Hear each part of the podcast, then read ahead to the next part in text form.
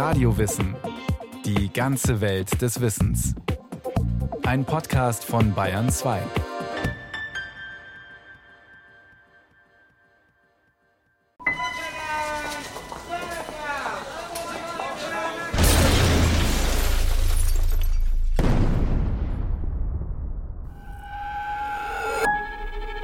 London im Zweiten Weltkrieg, 8. September 1944.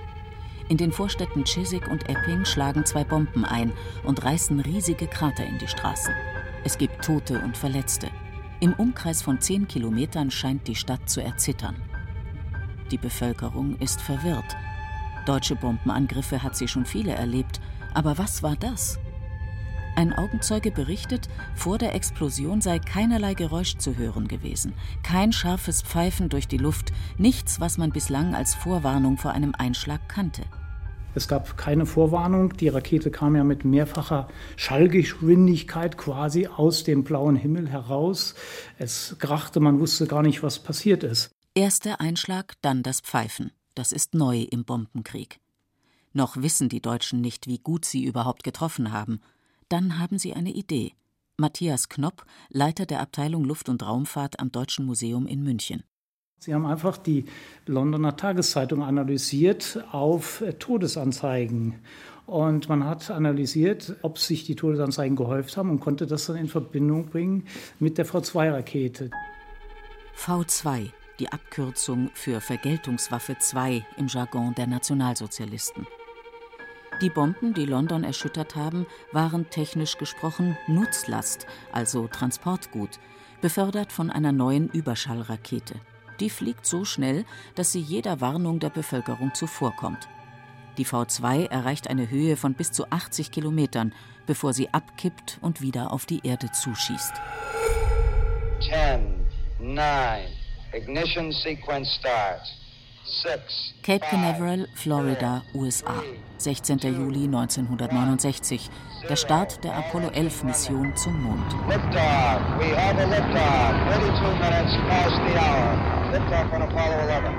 Nur vier Tage später werden die ersten Menschen den Mond betreten.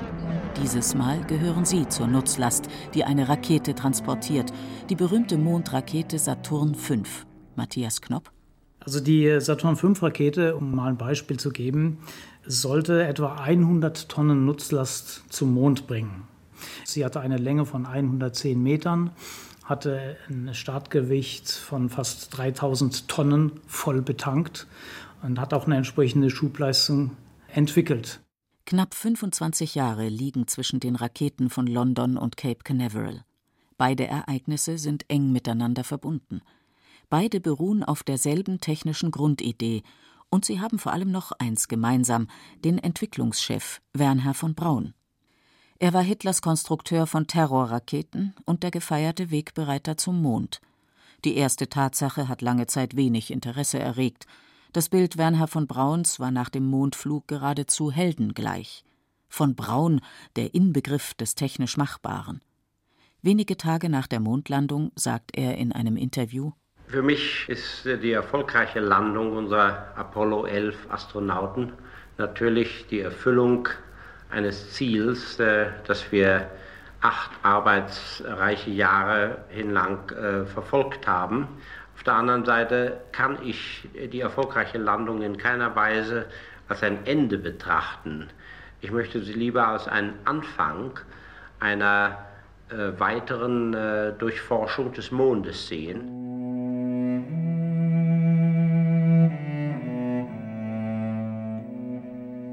Inzwischen scheiden sich die Geister an dem Raketenmann. War der Visionär in Wirklichkeit nicht einfach nur ein skrupelloser Waffenbauer, ein Mann, der über Leichen ging? Wer war Wernher von Braun?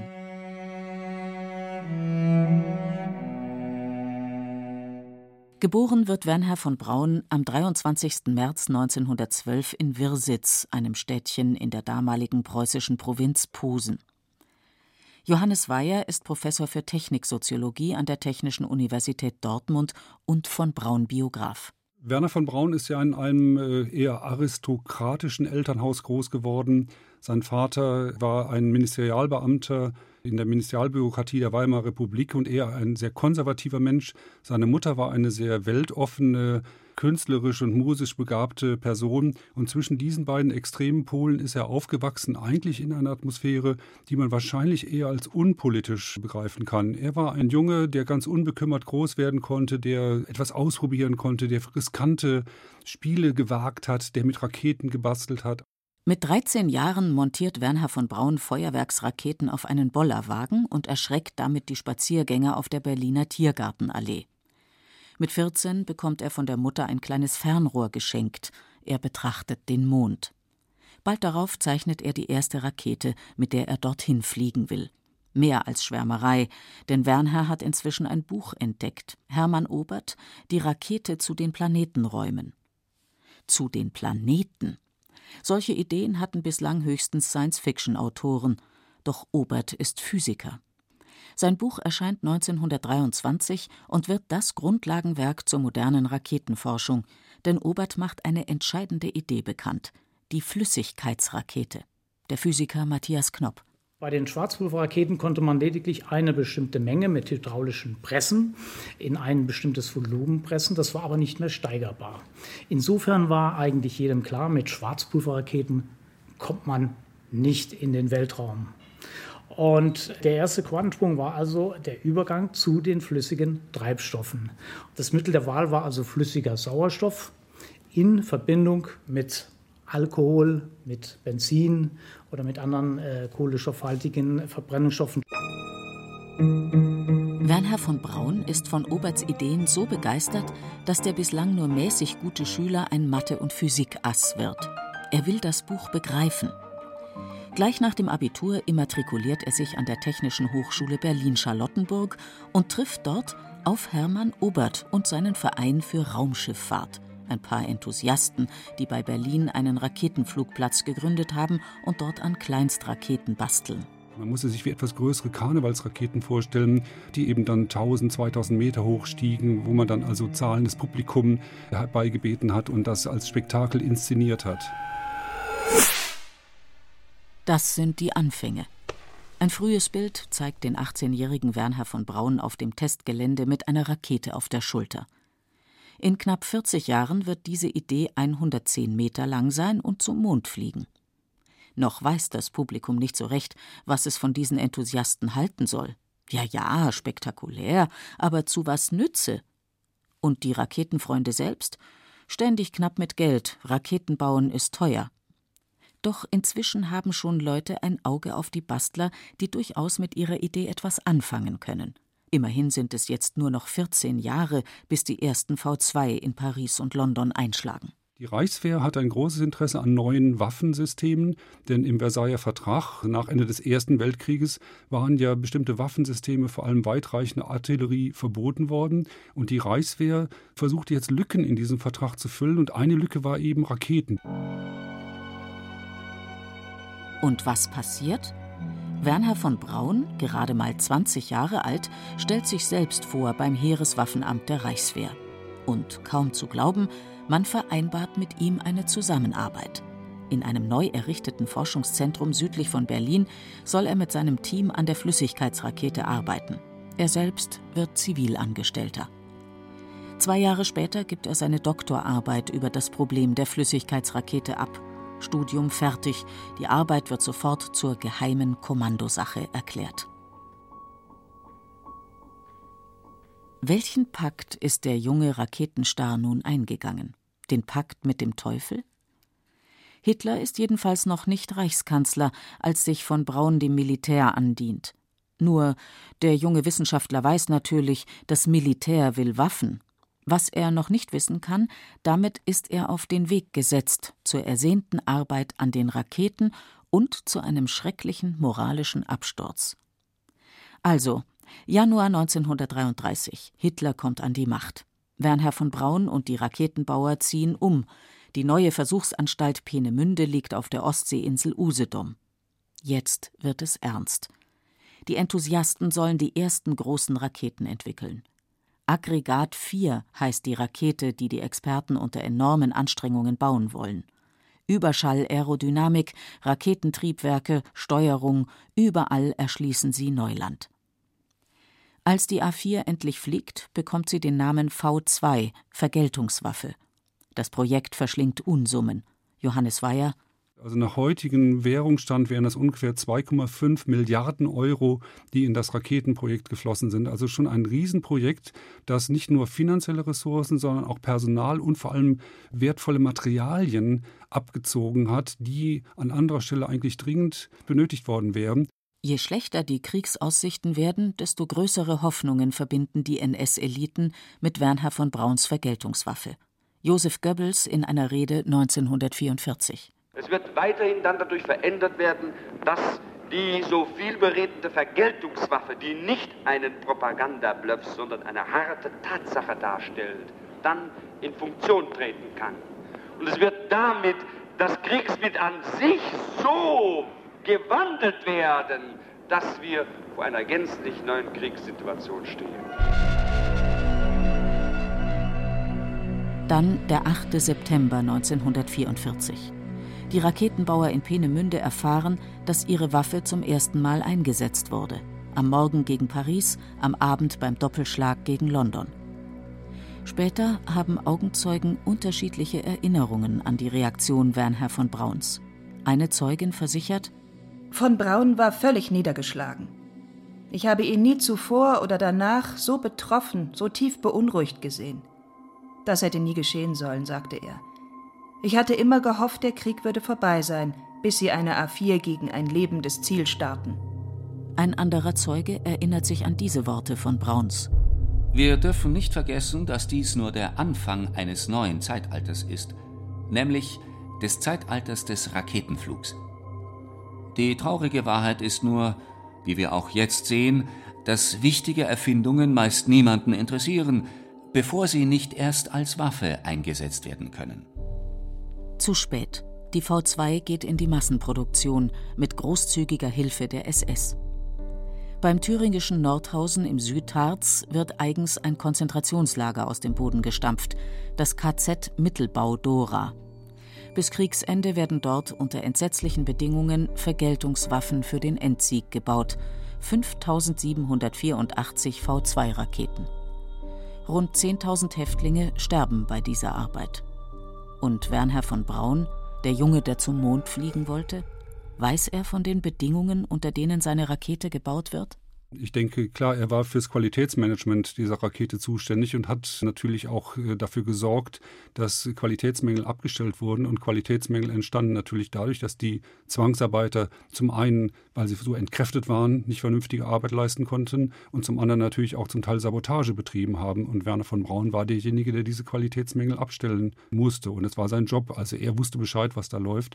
Nein, Werner von Braun hat 1935 detailliert einen Plan entwickelt, wie diese V2-Rakete aussehen soll. Und es war von Anfang an klar, es wird eine militärische Rakete, eine militärisch einsetzbare Rakete und dann später eben der Schritt, sie von Zwangsarbeitern und KZ-Häftlingen produzieren zu lassen. Also er war schon sehr, sehr stark involviert in das NS-Regime.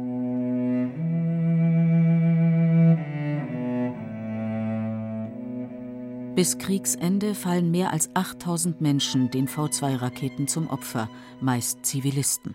Für die Produktion der Vergeltungswaffe sind mehr Menschen gestorben als durch ihren Einsatz. Später sagt Wernher von Braun: Mein Land hat zwei Weltkriege verloren. Diesmal möchte ich auf der Seite der Sieger stehen. 1945. Hitlers Reich bricht zusammen.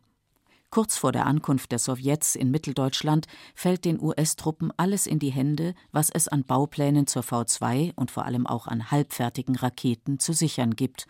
Nicht zuletzt der Großteil der Raketenforscher und ganz vorn dran Wernher von Braun. Der genießt die letzten Tage der Diktatur bei herrlichem Frühlingswetter in einem Hotel in den bayerischen Alpen. Als Hitler tot ist, stellt er sich den Amerikanern, besser gesagt, er stellt sich vor. Kurz darauf sitzen er und rund 120 seiner Mitarbeiter in einem Flugzeug Richtung USA mit Arbeitsverträgen. Das ist alles. Die deutschen Experten verschwinden in der Wüste. Fort Bliss heißt die neue Bleibe, äußerster Westen von Texas. Johannes Weyer. Die Amerikaner haben das deutsche Raketenteam mehr oder minder unter Verschluss gehalten, so nach dem Motto, dann bekommen die Russen die nicht zu packen. Also die wurden in Texas interniert, mehr oder minder, und hatten dort auch nicht viel zu tun, weil die Amerikaner eben eher die Signale auf Abrüstung gestellt hatten. Und das änderte sich dann ja erst wieder mit dem Koreakrieg 1950. Das klingt nach ein paar Jahren Atempause. Entscheidend für Wernher von Braun, die Amerikaner sind nicht an einem Kriegsverbrecherprozess gegen ihn interessiert. Dafür baut er inzwischen mit seinen Experten in der Wüste die aus Deutschland geretteten Raketenteile zusammen und er heiratet. Aus heiterem Himmel. Maria von Quistorp ist seine Cousine, 18 Jahre alt. Er ist inzwischen 34. Er bittet seinen Vater in Deutschland, für ihn bei ihr anzufragen. Die Verlobung erfolgt schriftlich, die Hochzeit unter militärischer Aufsicht in Landshut. Kurz darauf zieht das junge Paar in die Wüste von Texas. In den nächsten Jahren bekommt es drei Kinder. Im August 1949 zünden die Sowjets ihre eigene Atombombe. Im Jahr darauf bricht der Koreakrieg aus. In den USA herrscht wieder Aufrüstungsstimmung und Werner von Braun soll wieder Raketen entwickeln. Nutzlast dieses Mal Atombomben. Ja, das war das erste Programm, mit dem Werner von Braun beauftragt wurde, Anfang der 50er Jahre eine atomare Mittelstreckenrakete zu entwickeln, die ja im Vergleich zu der V2, die ja sehr ungenau war, die im Grunde nur auf großflächige Ziele abgeschossen werden konnte, jetzt sehr treffsicher war und eben mit dem Atomsprengkopf auch fürchterliche Wirkungen erzielen konnte. Das war sein erstes Projekt, was er in den USA durchgeführt hat. Raketenforschungszentrum Huntsville, Alabama. Dort entwickelt von Braun die Redstone, die erste nuklear bestückte Mittelstreckenrakete der Welt. Der Kalte Krieg hat begonnen, das Wettrüsten, und von Braun ist führend mit dabei. Schon wieder. Umso erstaunlicher ist es, dass er gleichzeitig eine breitere Öffentlichkeit sucht. In Magazinbeiträgen beschreibt er Visionen künftiger Weltraumprojekte, Raumstationen im Orbit, auf dem Mond, auf dem Mars. Den ersten künstlichen Satelliten, den Sputnik, schießen allerdings die Sowjets in den Orbit am 4. Oktober 1957. Der Physiker Matthias Knopp. Das war natürlich zunächst schon ein Schock, als der Sputnik im Orbit war, weil den Amerikanern bewusst wurde, aha, die Russen haben jetzt eine Interkontinentalrakete, die einen Satelliten in den Weltraum bringen kann und damit logischerweise natürlich auch Kernwaffen. Die amerikanische Öffentlichkeit ist bestürzt und die US-Regierung will so schnell wie möglich nachziehen. Nur womit? Mit ihren zivilen Projekten ist sie bislang gescheitert. Das ist die Stunde für von Braun und seine militärischen Entwicklungen. Und tatsächlich, nur wenige Monate später kreist der erste US-Satellit im All. Aufatmen. Noch keine drei Jahre ist Werner von Braun amerikanischer Staatsbürger. Jetzt ist er über Nacht sogar zum Experten für die nationale Ehre geworden. I believe that this nation should commit itself to achieving the goal before this decade is out of landing a man on the moon and returning him safely to the earth. 25. Mai 1961. John F. Kennedy kündigt vor dem Kongress das Raumfahrtprogramm zum Mond an. Seit dem Satellitenabenteuer sind gut drei Jahre vergangen. Schwierige Jahre. Erst wenige Wochen vor Kennedys Rede hat Juri Gagarin als erster Mensch die Erde umkreist. Nur Tage darauf sind die USA in der kubanischen Schweinebucht mit ihrem Staatsstreich gegen Fidel Castro gescheitert. Johannes Weyer. Da suchte Kennedy ja händeringend nach einem Ersatzprogramm, wo die Amerikaner jetzt wieder glänzen konnten und hat es ja dann auch geschafft, innerhalb von acht Jahren einen Menschen auf den Mond zu bringen. 1961 die Kennedy-Rede, 1969 der erste Mensch auf dem Mond. Also es war wieder mal ein großes Projekt, so vom Type Werner von Braun, was ihm lag, ein Ernstfall, eine Mobilisierung aller Kräfte für den Ernstfall. Und äh, nur unter den Bedingungen war er überhaupt in der Lage, solche Projekte zu realisieren. Für die hochfliegenden Pläne gründet die Regierung eine rein zivile Organisation, die NASA. Mit seinen rund 4700 Angestellten wechselt von Braun dorthin. Zum ersten Mal in seinem Leben arbeitet er nicht mehr fürs Militär. Kurz nach seinem Wechsel sagt er in einem Interview in Deutschland: Ich befinde mich daher seit dem 1. Juli zum ersten Mal in meinem Leben in der Lage, dass ich Raketen entwickeln kann, die nicht für militärische Zwecke sind und für die ich auch das Geld bekomme nicht äh, durch der Vorschützung, sagen wir mal, irgendwelcher militärischen Möglichkeiten, wie das früher oft der Fall war, sondern einfach, weil man eben so große Raketen braucht, wenn man zum Beispiel Menschen nach dem Mond fahren will. Es ist eine große persönliche Befriedigung für mich, endlich Raumfahrt um ihrer selbst machen zu können. 10, 9, Ignition Sequence starts. Ignition, Zündung. Wernher von Braun ist 57 Jahre alt, als am 16. Juli 1969 sein Kindheitstraum in Erfüllung geht. Der Flug zum Mond beginnt. Am Morgen des Starts verabschiedet er sich von seiner Frau im Hotel. Er sagt Bete und sie sagt Bye und viel Glück. Mit dem Hubschrauber fliegt von Braun zur Startanlage. Auf den Straßen unter ihm Richtung Cape Canaveral stehen meilenweit die Autos Stoßstange an Stoßstange. Von der V2 zur Saturn V.